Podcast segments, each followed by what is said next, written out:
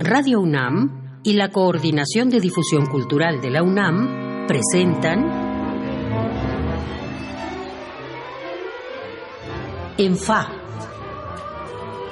Nuestros compositores en síntesis. Para hablar de Visiones Sonoras, que hoy forma parte integral de lo que hace el Centro Mexicano para la Música y las Artes Sonoras, el CEMAS, estoy platicando con su director, el compositor Rodrigo Sigal.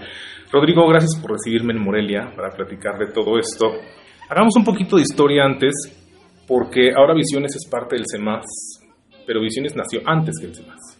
Así es, este, un gusto estar contigo, muchísimas gracias por el espacio. Visiones Sonoras nació un par de años antes que el CEMAS, porque fue un festival que comenzamos en la UNAM en México en el 2005 eh, y pocos años después, a finales de 2006, que el CEMAS surge y se empieza a consolidar, empezó a ser un festival que se hacía en México y en Morelia, y ya después de algunos años solamente en Morelia. Y ya después de otros años más regresó a la UNAM, cuando la UNAM, el campus Morelia, lo pudo, digamos, recibir. Entonces el trayecto ha sido, ha sido así, pero en realidad a partir del año 2 ya el CEMAS y Visiones Sonoras están muy vinculados. Y luego el CEMAS se ha convertido como en el centro de tantos proyectos que han sido fundamentales, creo yo, para la formación de muchos compositores jóvenes, muchos que han estado en la mesa de ENFA. Está el diplomado, está el festival, está prácticas de vuelo, ahora incluso hay una licenciatura en la UNAM. ¿Cómo crece tanto? La idea del CEMAS desde su origen es crear un centro que sea público, que pueda proveer de contenidos y, digamos, acceso a equipamiento y soporte técnico a otras instituciones.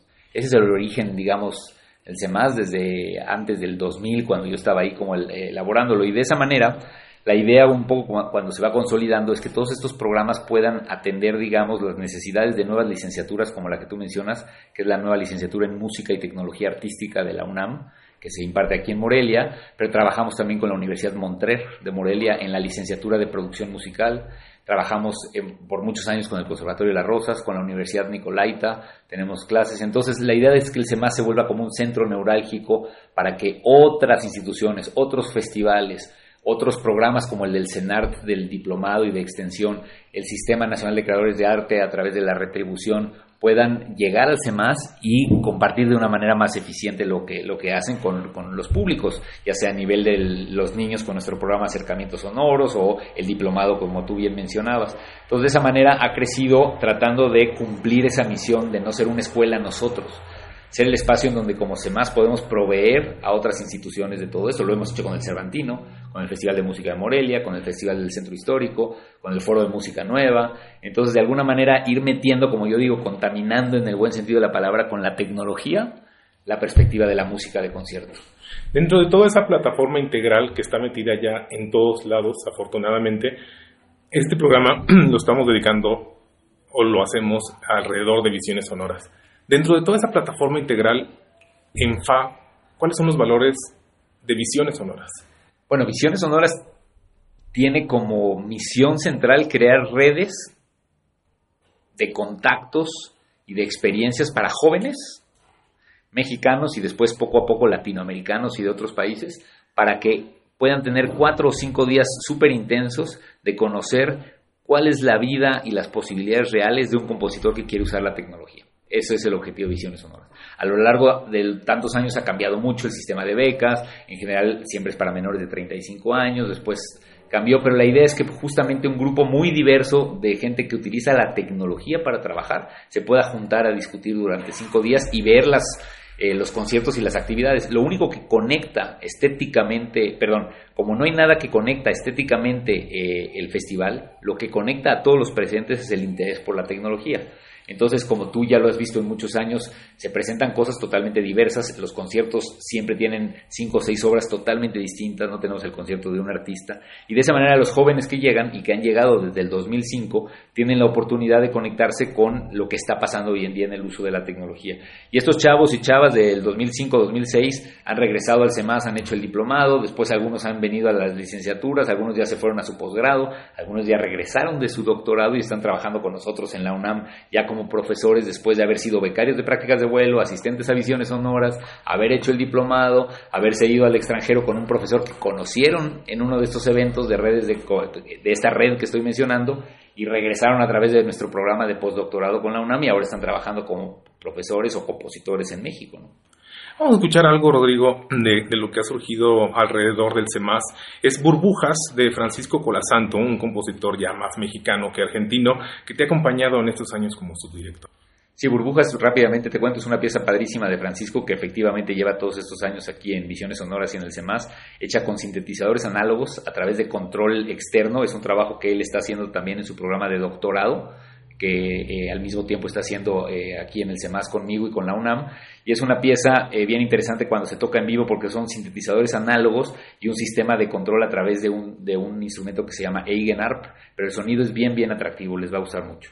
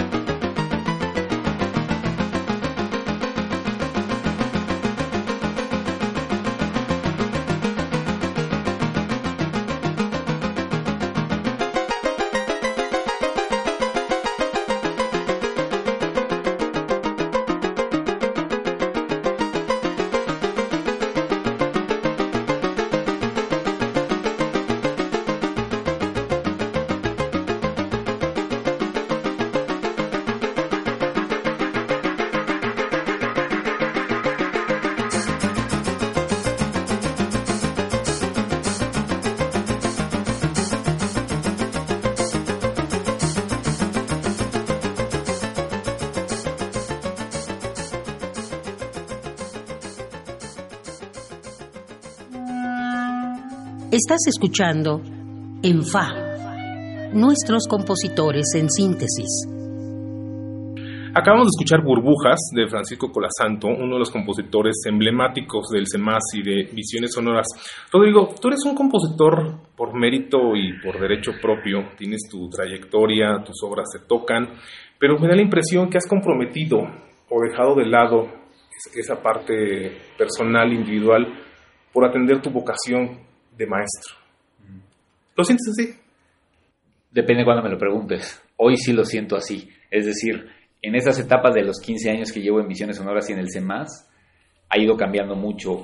Eh, realmente a mí me encanta la gestión y, la parte de gestión la siento muy parecida a la parte de composición, es decir, resolver problemas prácticos que en la gestión los resuelves con, eh, con colegas y amigos y socios y en la música lo resuelves conceptualmente en el papel y en la computadora. Y eso siempre me gustó y me la, me la llevaba balanceando muy bien. Ahora, con el tiempo, después de haber terminado mi doctorado y todo, y ya después de varios años en el CEMAS, pues las clases comenzaron a ser parte fundamental de mi, de mi día a día y hoy en día soy el coordinador de la licenciatura de Música y Tecnología Artística en la UNAM, que junto con otros profesores pues tengo que impartir mis clases y tengo también clases a nivel, eh, tengo alumnos de doctorado y alumnos de doctorado en el extranjero y eso me ha hecho en los últimos años como darme cuenta que también la parte ya de consolidar la idea de composición y gestión, porque me tocan las dos materias, doy gestión y doy composición, me ha ayudado a mí muchísimo a entender desde las clases los ajustes que siento que necesito yo en el CEMAS y como compositor. ¿Sí me explico? Habla, pero hablas de, de, un tema muy técnico y yo quiero ir más allá. Tengo yo muchos años escuchando música y platicando con gente que me encuentro acerca de música y con, con frecuencia visito Morelia y lo que me encuentro en Morelia es que todo el mundo habla de lo que pasa en el CEMAS y de cómo el CEMAS ha abierto, ha formado públicos yo mismo lo cuento muchas veces. Si yo he abierto mi oreja ha sido gracias al CEMAS. ¿Hay una fórmula para eso? ¿Te apasiona esa parte de estar formando públicos? No, lo siento, me encanta cuando me lo dices, pero a mí lo que me apasiona es crear el espacio en donde se da la oportunidad de experimentar lo que nunca te haya pasado antes. Eso es lo que a mí me apasiona.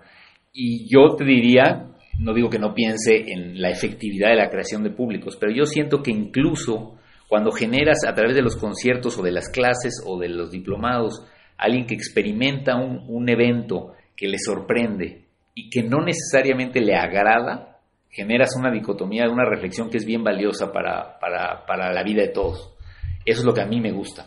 No, no, no te diría que soy apasionado de formar públicos porque me parece que es desgastante, cansado y hasta hasta difícil de decir que, se puede, porque no veo que sea algo lineal. Una cosa es traer un grupo de niños que oiga música y que les guste, y otra cosa es crear públicos. Yo no creo que eso sea tan posible. Pero yo veo cada vez, incluso yo que tengo 10 años viniendo al CEMAS y a Visiones Sonoras, han, incluso que, que, tenido que cambiar las sedes habituales por auditorios más grandes. No, sí, es decir, me encanta tener éxito y que se llenen los conciertos pero eso es diferente de crear de, tener pasión por crear públicos. Es decir a mí me encanta la gestión y me encanta la logística de poder ofrecer un evento bien complejo a un público súper exigente como el de Morelia que tiene muchas ofertas porque Morelia en el ámbito de la música tiene muchas oportunidades y es una ciudad muy potente en la tradición musical y ni se diga el estado. Pero a mí lo que me apasiona es digamos todas las variables que hay atrás de que empiece el concierto y que la gente se sorprenda en, cada momento, porque, porque eso es lo que a mí me gusta de la música, eso es lo que yo disfruto cuando, cuando, cuando escucho música. Entonces, la creación de públicos sí viene con eso, y es muy, es muy cierto que el CEMAS ha ido cada vez teniendo más público en muchas de sus áreas, y en aquellas en las que no nos funcionó, ya no las hacemos, porque también hay algunas en las que el público no creció o no tuvimos tanto, tanta, tanto público, por decirlo tan, tan buena respuesta, y las hemos ajustado, hemos tomado en cuenta las observaciones de los clientes, como les digo yo, y hemos ajustado eso, ¿no? Vamos a escuchar otra cosa. Es mm, algo que se presentó en una edición de Visiones Sonoras. Es Mejor morir en la selva, una obra acusmática de Javier Álvarez.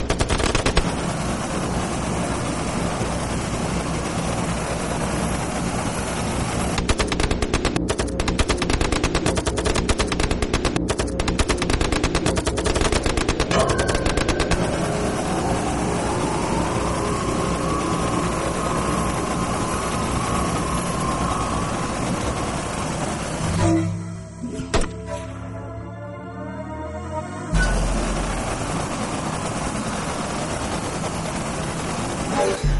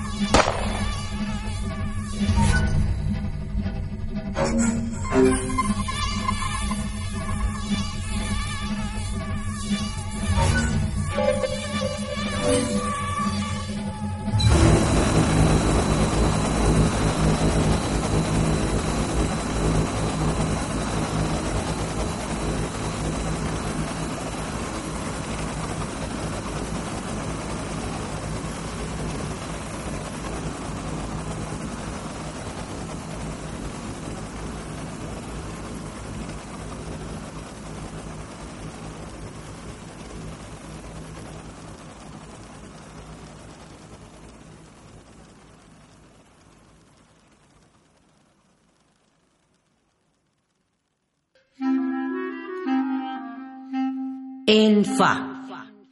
Nuestros compositores en síntesis.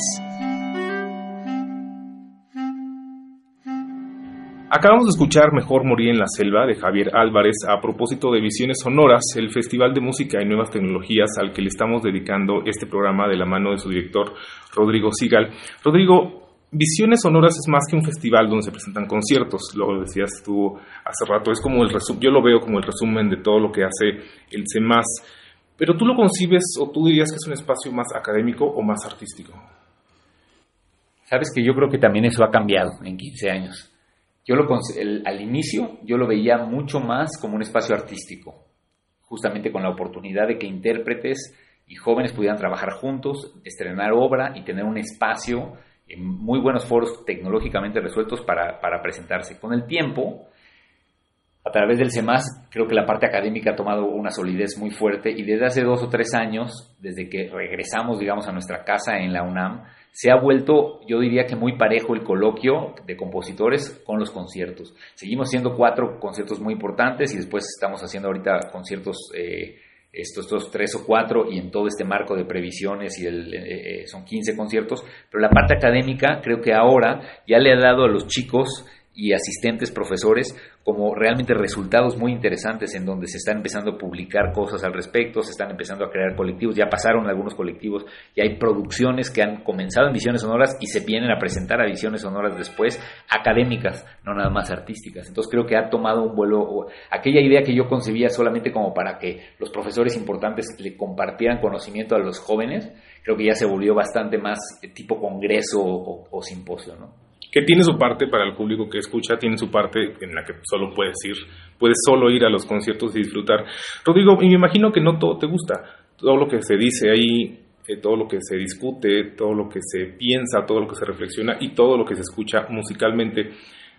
Siendo tú un compositor con, con ideas muy consistentes, ¿cómo convives tú personalmente con todo eso? Sí, definitivamente no todo me gusta y, este, y de ahí salió aquella frase de no todo te va a gustar, pero algo te va a encantar. Justamente esa idea me surgió a mí cuando yo me daba cuenta que muchas de las cosas yo me forzaba a programarlas, inclusive porque no me gustaban a mí, pero me daba cuenta que tenían un contenido y una propuesta tecnológica novedosa que me parecía valiosa, aunque el resultado musical o académico no me pareciera tan interesante a mí.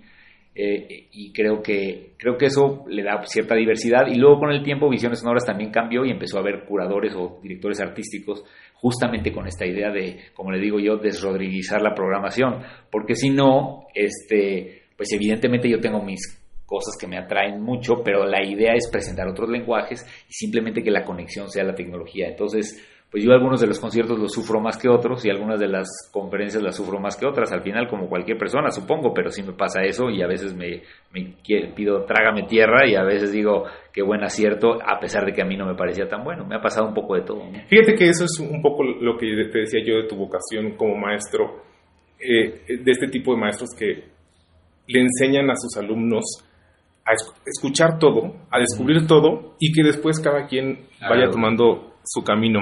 Vamos a otra cosa que también tiene una historia ligada al CEMAS, es Plegarias de Mario Lavista para fagot y electrónica y la parte de fagot es tocada por Wendy Holdaway.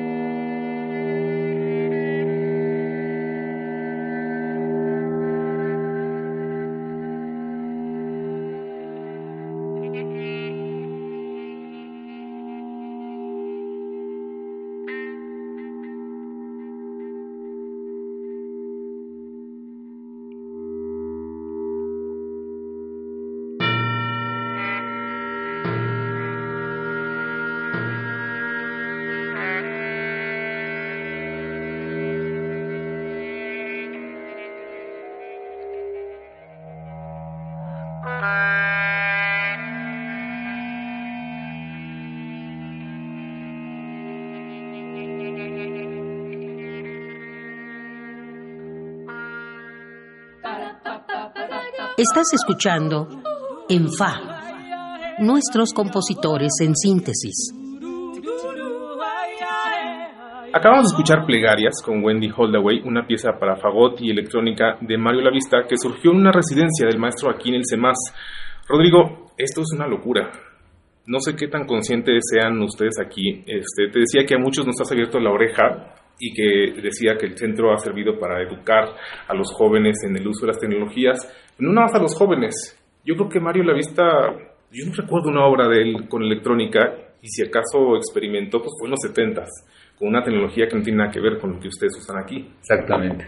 Sí, es, es muy padre tu pregunta porque así como te decía hace un momento en el programa que la idea del CEMAS es infectar en el buen sentido de la palabra festivales y escuelas y todo, desde el principio eh, siempre fue un, un, plan también eh, acercarnos a los compositores, eh, digamos, más relevantes en México y en otros países para decirles, oigan, existe un mundo sonoro que probablemente ustedes ya no, no quieren conocer o no van a conocer. Con Mario fue exactamente el caso. Mario siempre ha estado muy cercano al CEMAS, yo estudié con él varios años antes de irme a mi doctorado con Javier Álvarez y, la parte tecnológica pues siempre era algo que comentábamos y siempre era algo que, hablábamos entre él y yo, yo como su alumno y siempre a mí me pues, enriqueció muchísimo su, perspectiva de lo que significaba. Entonces, en, este afán lo invitamos a hacer una pieza con Wendy Holloway al fagot para fagot y, y electrónica, obviamente ayudándolo desde el punto de vista técnico, pero desde mi perspectiva tratando de demostrar eso es lo que a mí me parece importante, que la composición con tecnología y la composición instrumental es exactamente lo mismo. No tiene ninguna diferencia desde el punto de vista de concepto de lo que significa el mundo sonoro, de la capacidad que tiene un compositor de expresarse, siempre y cuando resuelvas la herramienta. Entonces, con Mario, gracias a su paciencia y su trabajo, durante un año, junto con Francisco Colasanto como técnico de esa obra, se pudo hacer esta pieza. Mario tenía una pieza que se llama Contrapunto para cinta sola, que es una pieza de los 70 hecha en Japón, justamente, que es lo único que había hecho con cierta tecnología, y después de eso, plegarias, ¿no? Entonces creo que para nosotros fue fantástico, y sí es una pieza así como fundamental, no solo del C+, sino de Visiones Sonoras. Sí, creo que representa muy bien justo los valores, la misión del centro y de todo lo que hacen aquí. Eh, nuevamente, en FA, Rodrigo, este, antes de terminar, los highlights del festival son 15 años. Bueno, son 15 años, a mí me gustaría como el papá de Rubí que vengan todos a la fiesta, ¿no? Que todos están invitados, pero la verdad es que los highlights creo que son ver a muchos de los compositores que a lo largo de estos 15 años han estado vinculados al CEMAS, ver que están componiendo obras nuevas para el estreno. Me parece que vamos a tener bastantes estrenos súper interesantes de compositores que a lo largo de los años han estado cercanos y que este año, y no son encargos, son regalos para el, para el festival, y eso a mí me parece súper valioso. Al mismo tiempo tenemos eh, eh, en estos 15 años 15 conciertos porque Visiones Sonoras este año está haciendo una serie de conciertos que se, llaman previsiones y otros que se llaman postvisiones, un poco para que el festejo se alargue de estos cuatro días en septiembre y creo que también eso es bastante valioso. Tenemos un, eh, gente de, este, de Escocia, gente de Corea para la inauguración que me parece que la inauguración del Teatro Campo va a ser súper atractiva. Y tenemos además algunos estrenos de compositores importantes y la visita eh, de muchos de los intérpretes que a lo largo de estos 15 años han estado vinculados. Desde, por, supuesto, pues, supuesto, Onyx, eh, intérpretes locales de Morelia con Miguel Castellanos, intérpretes de muchos países del mundo que vienen además a tocar de nuevo piezas que en su momento estrenaron en Visiones Sonoras. Entonces yo te diría que el highlight es que sí realmente nos vamos a juntar muchos de los viejos y nuevos amigos del CEMAS y de Visiones Sonoras durante cuatro días en la UNAM en Morelia y que los conciertos van a ser fantásticos, pero que también las discusiones en el ámbito del, del, simposio creo que van a traer a la luz muchas cosas nuevas que son no solo lo técnico, las nuevas tecnologías, sino lo que significa estar trabajando con ellas hoy y al mismo tiempo el entorno del país y del continente en el que estamos metidos y lo que significa ser compositor y ser artista en este momento, me parece que debe ser un tema relevante en este simposio. Rodrigo, pues te agradezco muchísimo no solo esta entrevista, sino que haya sido el culpable de que este crítico ultra conservador ya solo sea un poquito conservador. Y le agradezco a ustedes que nos hayan escuchado, ojalá puedan venir a Morelia. Yo soy Iván Martínez y como siempre conté con la producción de Oscar Peralta. Lo espero en la siguiente emisión de ENFA. Radio UNAM y la Coordinación de Difusión Cultural de la UNAM presentaron En Fa, nuestros compositores en síntesis